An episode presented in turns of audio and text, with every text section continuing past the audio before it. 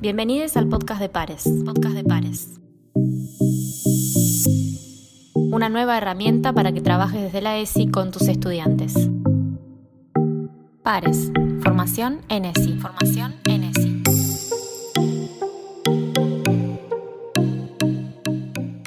En el episodio de hoy.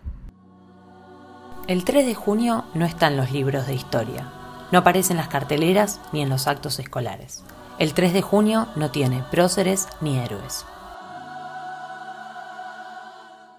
Sus protagonistas somos nosotros, son nuestros estudiantes y todos los pibes que salen a la calle con dolor, con furia y con ganas de luchar por un mundo más justo.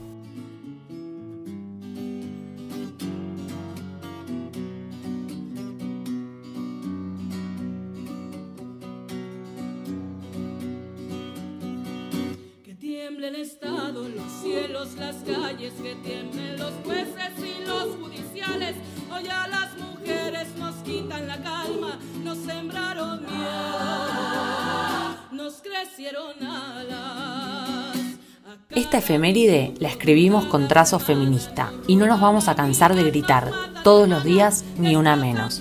Gritamos para frenar los femicidios, los transfemicidios y los travesticidios. Gritamos para poner un freno a todas las violencias que sufren los estudiantes por cuestiones de género. Es necesario trabajar esta fecha en las escuelas con la ESI como bandera. Potenciemos las ganas de lucha de nuestros estudiantes. Repensemos nuestros vínculos. Entendamos a la violencia de género como un problema social y construyamos procesos de enseñanza y aprendizaje que tengan como base la igualdad, la libertad y la diversidad.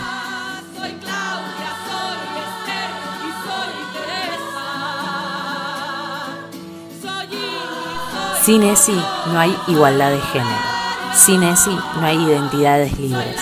Sin ESI no hay respeto por la diversidad. Sin ESI no hay ni una menos.